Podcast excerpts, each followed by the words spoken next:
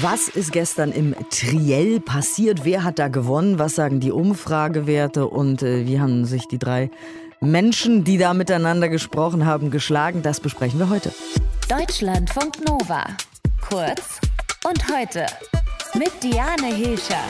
Spiegel Online hat das, was da gestern beim Triell passiert ist, suffisant Vergangenheitsbewältigung genannt von Olaf Scholz und Armin Laschet. Und das klang dann so. Sie sind derjenige, der zusammen mit all Ihren Parteifreunden die wichtigste Modernisierungsaufgabe Deutschlands verpasst hat. Ich sage es Ihnen jetzt, damit Sie es wissen. Wir arbeiten an diesem Thema und scheitern an den Bürokraten in Ihrer Partei.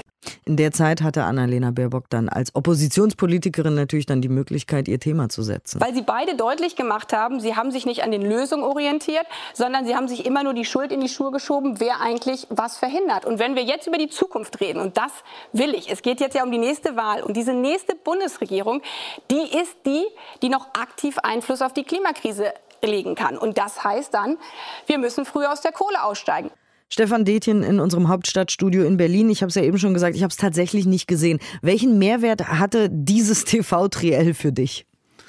Ja, da fragst du jetzt den Richtigen. Also für mich sozusagen als, als professionellen Politik-Nerd muss ich sagen, in der Sache null, da war nichts Neues drin. Aber natürlich habe auch ich nochmal drei Personen gesehen, in unterschiedlichen Haltungen, in unterschiedlichen Situationen. Und da kommt man gar nicht drum herum, wenn man denen so lange zuschaut, dass sich da Bilder ausprägen, nochmal Eindrücke verfestigen, vielleicht auch an der einen oder anderen Stelle nochmal verändern. Das war auch gestern so.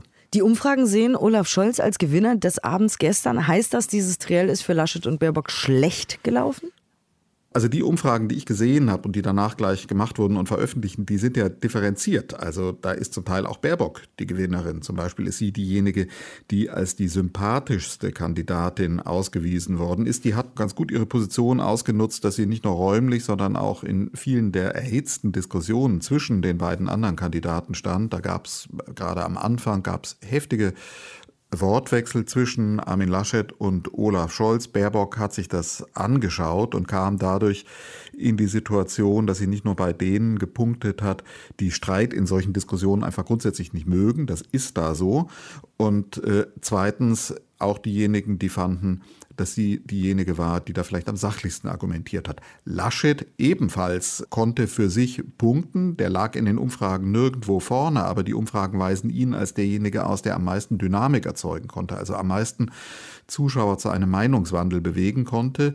In der Kanzlerpräferenz wuchs er am Ende zwar nicht über Scholz hinaus, der abgesunken ist, 55 Prozent der Zuschauer fanden ihn am Anfang den besten Kanzler, 48 am Ende. Bei Laschet 19 am Anfang, dann 28 am Ende. Die sagten, no, das wäre der beste Kanzler, also 9 Prozentpunkte Zuwachs. Und das ist das, was die Union jetzt braucht. Solche Beweise, man kann Stimmungen drehen. Was würdest du sagen, was war das Thema des Abends? Gab es sowas? Na, für mich gab es vor allen Dingen ein Nicht-Thema des Abends. Äh, die Themen Außenpolitik Europa spielten überhaupt keine Rolle. Das finde ich problematisch, wenn man so langes Triell macht, so lange über die wichtigen Themen spricht, mit Bundeskanzlerkandidatin dann muss das Thema vorkommen. Also wenn man da über die Themen spricht, die da aufgerufen wurden, Digitalpolitik, Klimapolitik und so weiter, dann ruft man ja Themen aus, die in einem Kabinett ganz wesentlich von Fachministerinnen und Ministern gestaltet werden. Die Kanzler sind ganz wesentlich fürs internationale Geschäft zuständig. Insofern fand ich das ganz problematisch, dass das an der Stelle gestern so komplett ausgeblendet worden ist. Außerdem war ja auch noch CSU-Parteitag am Wochenende. Söder wurde da wieder als Parteichef gewählt. Es wurden sehr viele Themen da auch durchexerziert platziert. Was stand da im Fokus?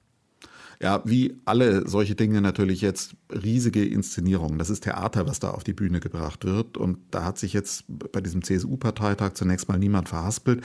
Die Inszenierung lautete, die CSU schießt jetzt nicht mehr gegen den gemeinsamen Kanzlerkandidaten. Wir sind in der Lage, dem lange zu applaudieren. Das Einzige, wo zumindest aus Sicht von Söder was schiefgegangen ist, ist seine Wiederwahl als Vorsitzender mit einem Ergebnis unter 90 Prozent. Das ist bei solchen Wahlen wenig und das zeigt, dass der und seine Leute, also der Generalsekretär Markus Blume zuletzt, es mit ihren ständigen Sticheleien gegen den Kanzlerkandidaten Laschet doch etwas überdreht haben. Da haben auch die CSU-Leute gemerkt, damit schaden wir nicht nur Laschet, nicht nur der CDU, sondern am Ende auch uns selber. Dankeschön für die Einschätzung. Stefan Detjen in unserem Hauptstadtstudio in Berlin über all das, was am Wochenende da so politisch passiert ist. Deutschlandfunk Nova. Kurz und heute